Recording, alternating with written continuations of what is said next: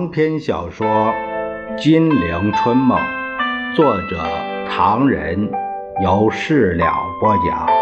第二集《十年内战》第二十六回，导网友鲁迅视死如归，领凤脊林森见钱心酸。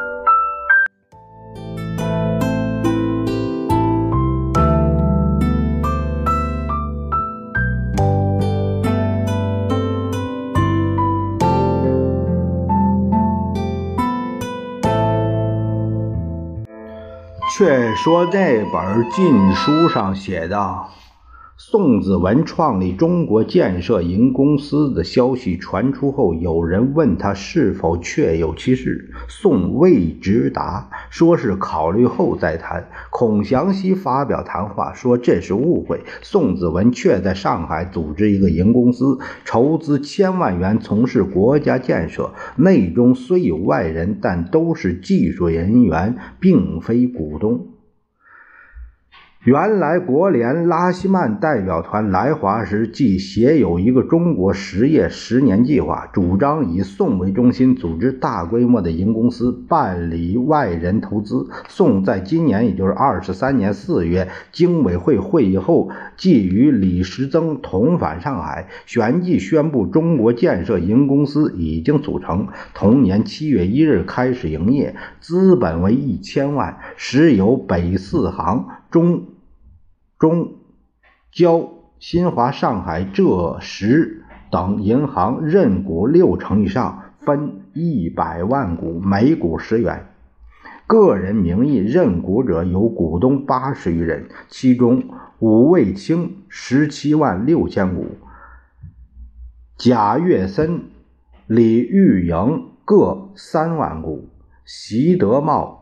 三万一千股，许可亭、孔庸之、叶卓堂等两万股，宋子良、张仁杰、陈其康、贝祖仪各两万五千股，李树芬五万三千股，宋子文三万五千股。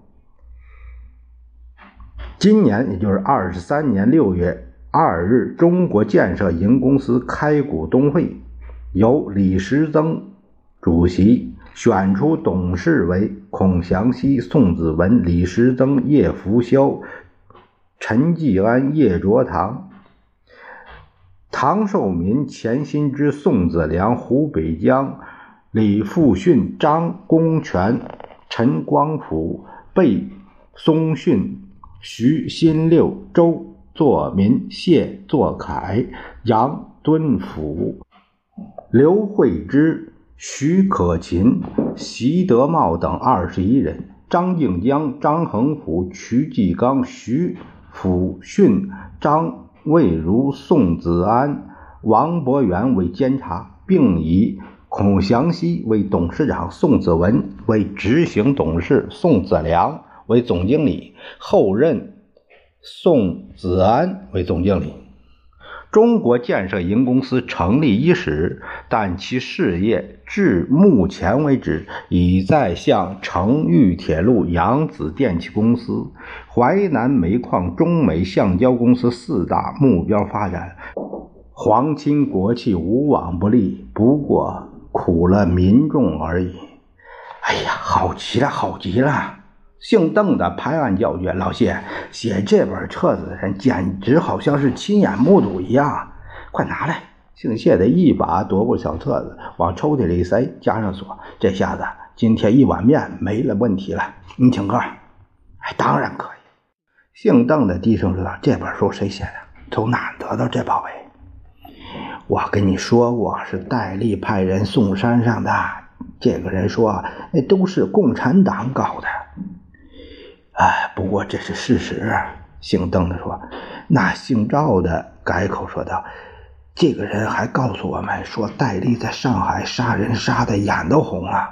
杨幸福给暗杀那天，他正同两个孩子在一辆车上，枪声一响，杨幸福赶紧把身体挡住了孩子，他自己可完了。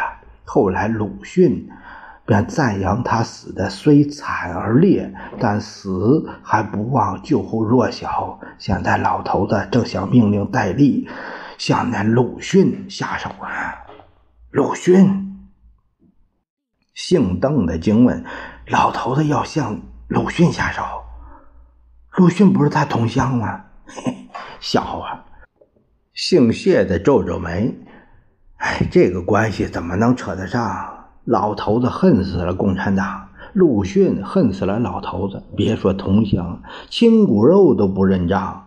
老头子喜欢的同乡是听话的，在他手下文官武将，可不是像鲁迅那样硬骨头。那鲁迅给杀了没有啊？没有。姓谢的低声说道：“据戴笠派来报告人说，本来预备在杨幸佛追悼会上下手的，因为他们相信陆勋一定会出席这个招待追悼会。老头子已经同意老戴这样做，还告诉他必要时对宋庆龄也可以来一手，但不能杀死他，因为万一暗杀了他，天下人更反对老头子了。”但，哎，这他犯不着，呃，但是光是去警告也太稀松了。不过杀鲁迅没有关系，他跟老头子毫无关系，动手没有啊？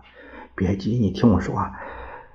据那个老戴手下人讲，老戴早已经查出他住在那个大陆新村，也想尽办法派人亲近他。一再警告，可是鲁迅骨头真硬。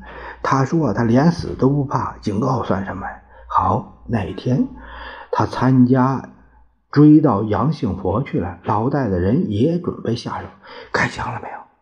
哎呀，你别着急，你瞧你，当然没开枪啊，因为那个蓝衣社是个小伙子，心慌胆虚，还摸不准哪一个人就是鲁迅。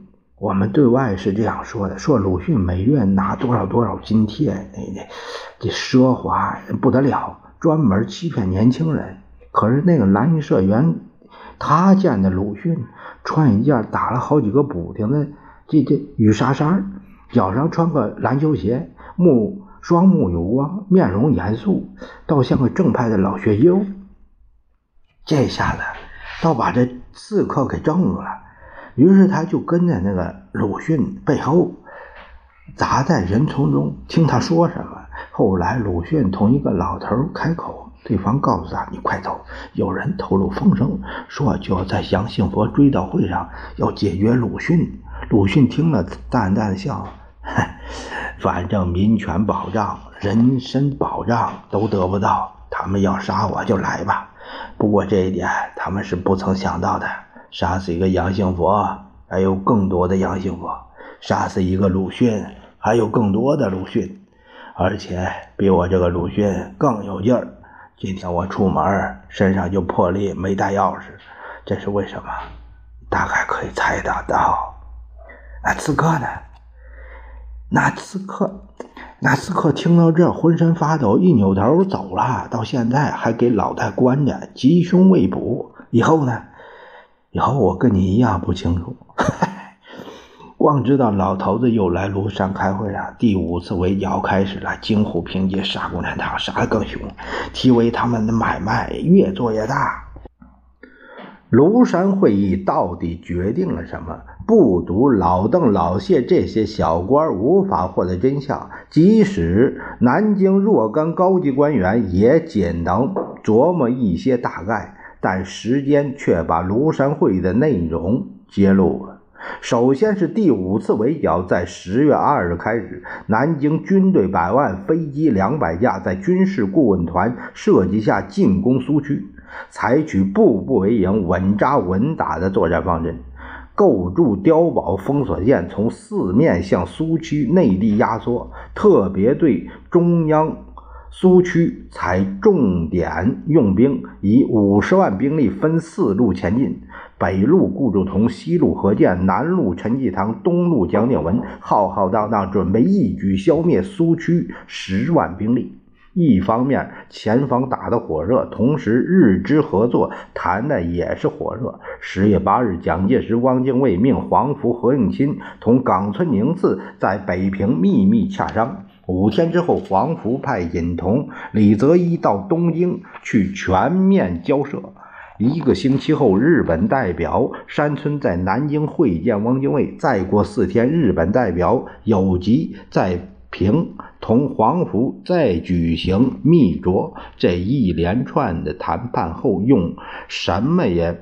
不用忌讳，日支合作改为中日合作，内容是南京政府承认与伪满通车、通邮、通商，禁止一切抗日运动。同时，南京军队的军火来源务需远涉重洋。日本一口答应以借款及军火供给蒋介石剿共及镇压抗日义勇军之用。于是，在关内围剿惨烈进行中，蒋介石却在关外打了一次胜仗。十月十四日，行政院驻平政务整理委员会黄福尹同李泽一同日方商议，在滦东共同剿共后，东北义勇军邓文、李忠义部被何应钦收编解散，义勇军。冯占海部弹尽粮绝，不得不退入关内，但遭何应钦奉命拒绝冯部开入长城线。于是，这支喋血在白山黑水间的健儿，结果全部暴露，进退不得，惨遭关东军消灭。同时，吉鸿昌将军也遭毒手，前文已经表过，不再赘述。另一方面，紧接着杨幸福的被刺，宋庆龄、陆逊等一大批进步人士，各电影院、书店、报馆都接到恐吓信。上海艺华影片公司、神州国光社、光华书店、良友图书公司等还给蓝衣社捣毁。正闹得不可开交的时候，福建突的成立了人民政府，对于蒋介石不敌晴天霹雳，哇哇直叫的笑话，笑话，简直是大笑话！要他们在福建剿匪，他们倒反对起我来了。他一掌向戴笠的脸上扇过去，混蛋，混蛋，你这个混蛋，为什么没有一点风声？眼睛瞎了？你这个混蛋！是是是。戴笠就有这一手功夫，两颊被打得满眼冒金星，两腿却毅然不动，双手垂立，尽量的挨打。你给我报告！你给我报告！蒋介石气呼呼的大叫：“报告委员长！”戴笠从怀里掏出几张纸头，这次福建事件事先早有迹象。混蛋！混蛋！蒋介石拍拍桌子：“有迹象，有迹象，为什么不报告？”报告委员长，戴笠哭丧着脸，玉能已经报告过去。前些日子，林主席从福建原籍扫墓归来，同吴志辉谈过，说他曾在那边同陈明书、蒋光鼎、蔡廷锴吃过一次饭，席间他们就有不满现状的言论。林主席说，如今蒋委员长是剿匪第一。呃，其他事情来不及做，你们也不必太激烈。拿我来说吧，我是国民政府主席，但奉己并不一定之规。我就不知道蒋先生当主席是怎么知心的，可是我就能原谅他，因为他太忙。后来为了我的奉己问题，行政院开过几次会，怎么说？也决定不了，我想我来决定自己俸级，大概不会给蒋先生误会吧。于是我决定，国府委员薪水八百，特别费八百，我为委员之一，薪水也八百，那么把特别费增加一倍，一千六可以。后来他们认为一千六太少，后来改为三千，三千就三千嘛，我心中不悦，反正一样。所以我劝你们不要太激烈，蒋先生要你们在民省剿匪。你们就讲吧。明叔对于广东省长职务丢掉耿耿于怀，蔡蒋两位对淞沪抗战的事情仍郁郁不欢。我看算了吧。混蛋！蒋介石听到这里又大骂：“算什么迹象？全国杂牌将领说我坏话太多，难道他们都敢造反？我只问你这件事情怎么搞定？是，是。戴笠咽了一口唾沫，哎，我刚才同负责宣传的同志联络过，对外就说这件民省事变系由若干在野的政客所发动。